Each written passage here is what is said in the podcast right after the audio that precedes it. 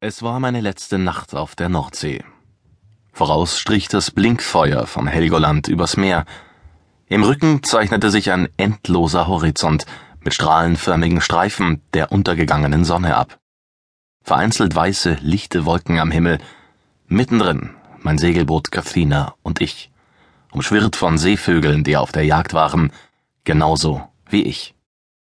Was ungewöhnlich ist, denn als Fahrtensegler ist man selten auf Jagd. An dem besagten Tag war ich es. Ich wollte unbedingt am nächsten Tag in Helgoland einlaufen, meinen Traum Weltumsegelung zu Ende bringen und den Blockbuchstaben ins Logbuch schreiben, zu Ende. Das wäre der Hammer. Das Ende ist wichtig, bei allen Dingen. Noch eine Nacht, und ich könnte die Arme hochreißen und genießen. Vor Jahren schon wollte ich meinem Leben einen bleibenden Bruch geben und hatte es nun tatsächlich fast geschafft.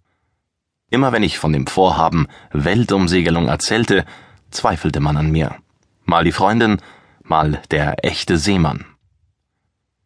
Die letzten 25 Meilen werden wir auch noch schaffen, dachte ich. Mit kalter Aufmerksamkeit starrte ich in die dunkle Nacht. Alles lief bestens. Ich passierte Markierungstonnen, Fischkutter, einen Dampfer und sah schließlich im Morgengrauen als schwarzen Klumpen meinen Olymp. Dann stellte ich mein Radiogerät an. Hauptsächlich, um mich abzulenken, um nicht nur an die paar vor mir liegenden Meilen zu denken, sondern auch Musik und Sprache zu hören. Deutsch. Das signalisierte Heimat. Ich schrieb ins Logbuch, heute wird das große Seestück zu Ende sein. 131 Tage im Angesicht der See. Tag um Tag der leere Horizont und in meinem Reich die absolute Herrschaft. All das soll nun vorbei sein? Ich kann es nicht fassen. Vor neun Jahren hatte ich erstmals geträumt, allein um die Welt zu segeln. Sehr vage damals. Und jetzt lag das Ende der Reise zum Greifen nahe. Helgoland. Von dort weiter in die Elbe bis Hamburg. Ein Katzensprung. Ich hatte einen Traum und habe ihn mir mit dem Segelboot Caffina erfüllt mit Betonung auf Boot, aus Holz. Es lebte und leckte und es atmete und es war warm fürs Auge. Es war nichts Unnützes installiert, geradezu ergreifend schlicht.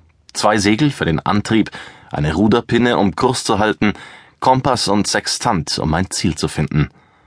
Für den Bauch ein einflammiger Kocher, zwei Riemen, um bei Flaute in den Hafen zu pullen.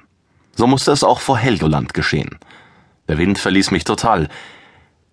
Die beiden Riemen wurden gerickt und ich legte mich mit aller Kraft ins Zeug. Nicht ein Hauch Wind. Gute Voraussetzungen fürs Pullen, doch die Tide zog. Langsam, aber sie zog. Seewärts.